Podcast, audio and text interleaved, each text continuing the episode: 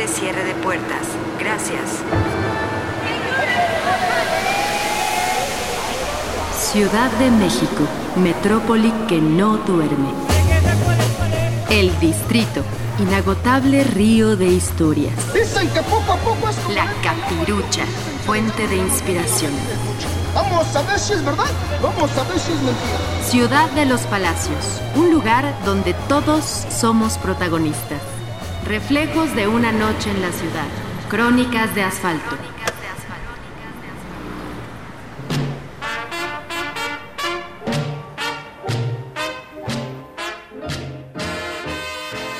Crónica, la última pulquería del pueblo de Santa Úrsula Cuapa de Baltasar Gómez Pérez, primer lugar de Crónica 2011. Cuéntame la historia de tu barrio. Primera parte.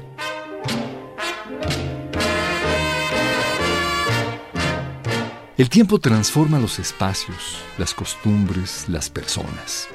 Hoy día, visitar una pulquería es casi por buena suerte, ya que casi han desaparecido, pero anteriormente eran el lugar preferido de convivencia de obreros, albañiles, campesinos desterrados, comerciantes, desempleados, ladrones, teporochos, etc. Actualmente, se han transformado en un atractivo cultural, turístico o de investigación social. Pero, ¿qué puede tener de histórico-cultural este tipo de lugar? Para ello se dará un vistazo en forma general sobre el origen de las pulquerías, a lo cual nos dice la investigadora Margarita Sepúlveda Amor al respecto. Antes de la llegada de los europeos a nuestro continente, el pulque únicamente lo bebían los señores principales, ancianos retirados de la vida activa y a los que iban a ser sacrificados en el templo de Huitzilopochtli se les permitía tomar hasta embriagarse.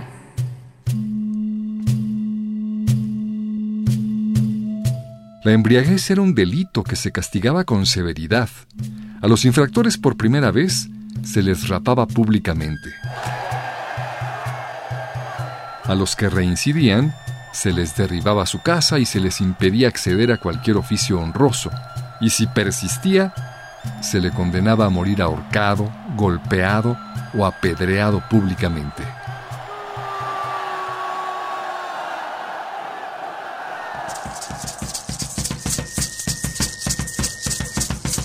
Sin embargo, en ocasiones especiales, como las fiestas de Mayagüel, entre otras, nos dice Fray Bernardino de Sagún, No solamente los viejos y viejas bebían vino pulque, todos, mozos y mozas, niños y niñas lo bebían hasta embriagarse.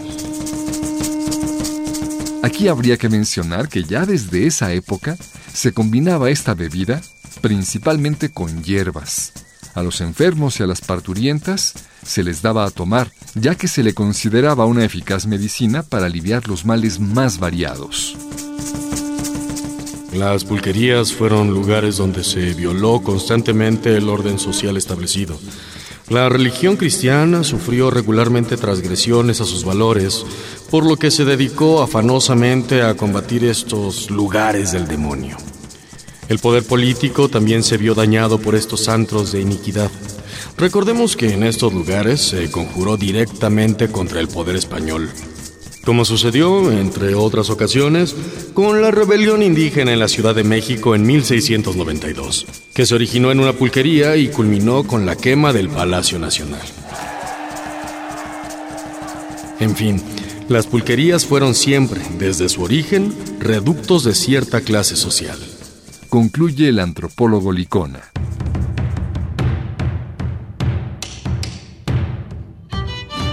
Pero aun cuando las autoridades virreinales hicieron todo lo posible por acabar con las pulquerías, éstas fracasaron. Lo más que pudieron hacer fue regular sus instalaciones por medio de edictos, ordenanzas y cédulas. Pero los indios continuaron bebiendo, ya no únicamente para embriagarse, sino, según el Consejo, como un complemento alimenticio. Tanto llegó su consumo que éste se generalizó entre la población mestiza, criolla y hasta española. Las pulquerías se multiplicaban. Algunos viajeros de esas épocas asentaron que en la Ciudad de México había casi una pulquería por calle. Tanto llegó su incremento que la utilidad económica en ese giro fue creciendo. Para la época porfiriana, las haciendas pulqueras vivieron su gran momento de esplendor. Pero aquí debemos detenernos un momento para hablar del origen de la materia prima de las pulquerías, el maguey.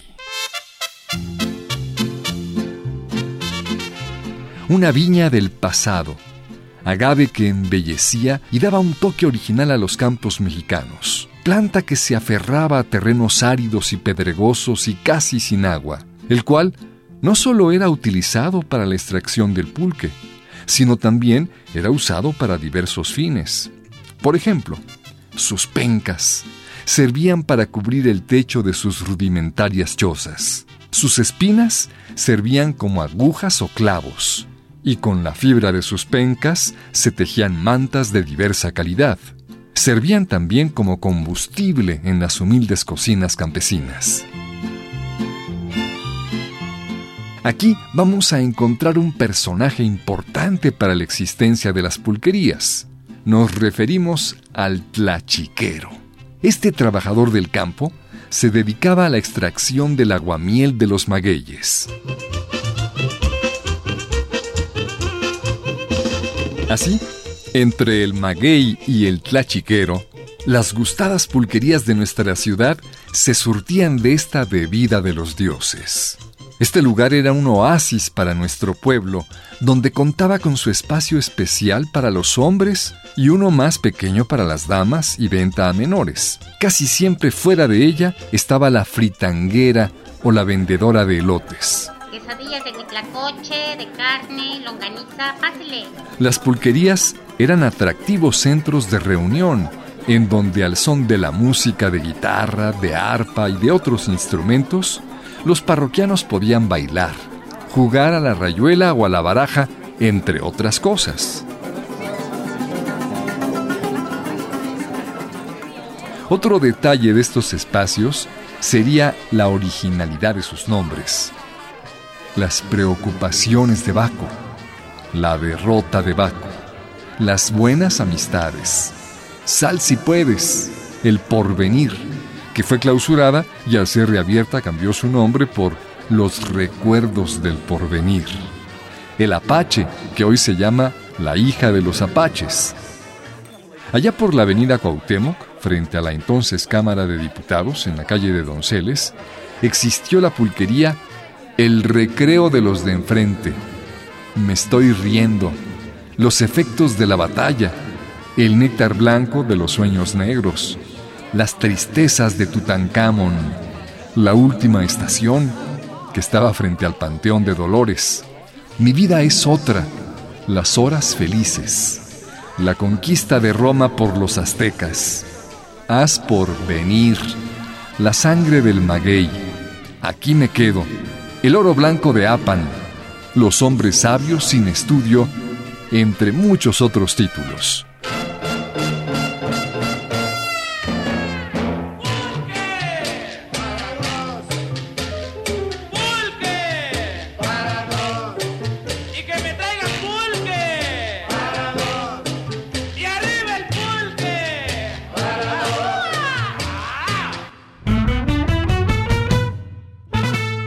En Reflejos de una noche en la ciudad, tenemos un espacio para tu crónica.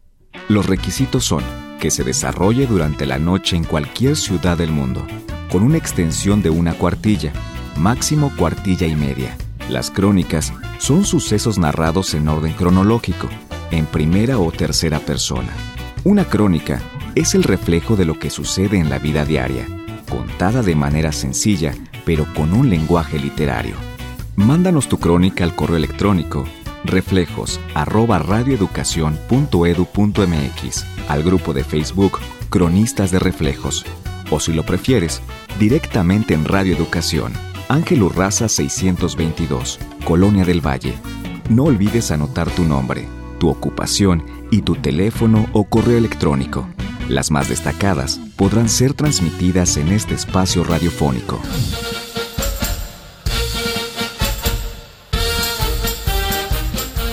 Crónica, la música subterránea.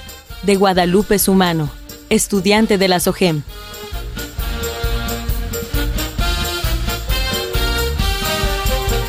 Música, acoplados, segmentación de mercados y niveles socioeconómicos se escuchan en la gran rocola subterránea del metro en la Ciudad de México.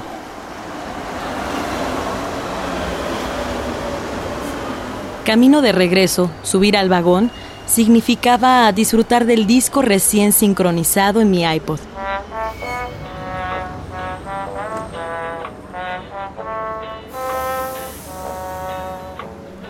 Dos segundos después de cerrarse las puertas, el anuncio estruendoso de... Si mira, te vas a llevar son 150 temas en formato MP3 de las mejores bandas duranguenses. Me hizo poner en pausa la música de mis oídos.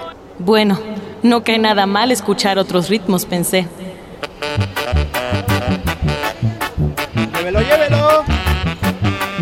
A la estación siguiente, en cuanto las puertas abrieron, automáticamente se reconoció nuevamente la ensordecedora oferta.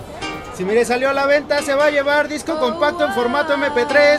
Los mejores éxitos de Lady Gaga, Justin Bieber, Alexandre Stan, Zach Noel, Espinosa Paz, José Alfredo, José José y algunos más. 10 pesos le vale, 10 pesos le cuesta. Ahora, un acoplado distinto.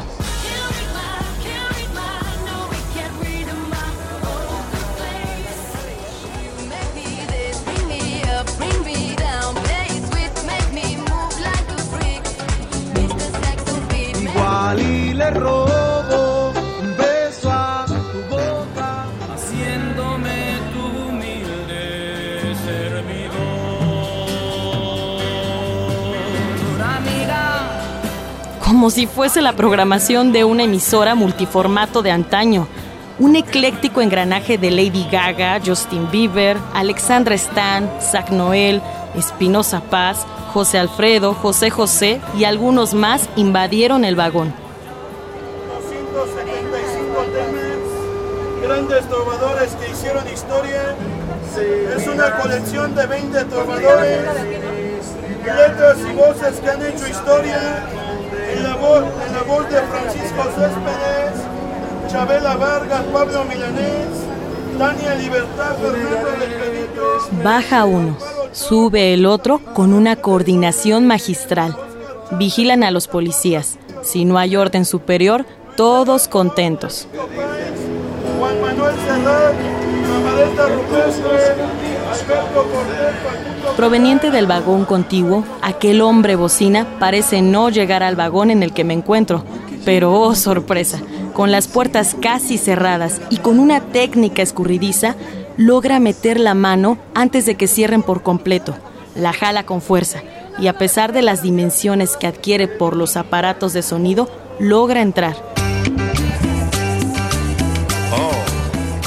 Para los que les gusta la fiesta, ya llegaron las salsas, las de recuerdo, las de cajón, payaso de rodeo, sopa de caracol, lambada, mayonesa y más. La guerra entre ritmos continúa y estación tras estación nuevas notas se escucharon. Llévelo, llévelo. Salsa, las del recuerdo y hasta las llamadas de cajón, payaso de rodeo, sopa de caracol, lambada, mayonesa y más. Aunque la oferta prometía atizar el desánimo por las ansias de escuchar mi música, un dueto con acordeón, huiro y tambor dio a la noche todo el ritmo colombiano de Lisandro Mesa, revelado por los colores del tambor y el sonido de la cumbia del amor, haciendo que lo desesperante del viaje se convirtiera en ganas de bailar.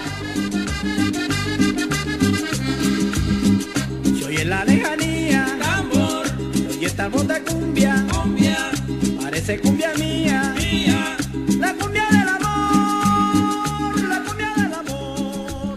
Hoy, en Reflejos de una noche en la ciudad, escuchamos La última pulquería del pueblo de Santa Úrsula Coapa, de Baltasar Gómez Pérez. Primer lugar de Crónica 2011, Cuéntame la historia de tu barrio. Primera parte. Y Música subterránea de Guadalupe Sumano, estudiante de la SOGEM. Participamos en este programa en las voces Eugenio Castillo, Yolistli Márquez, Galo Balcázar y Nistela Villaseñor.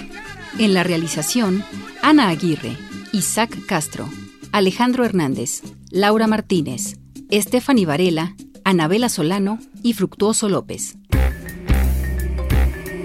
Esto fue Reflejos de una noche en la ciudad. Narrativas únicas que muestran la maravilla de lo cotidiano. Crónicas de asfalto.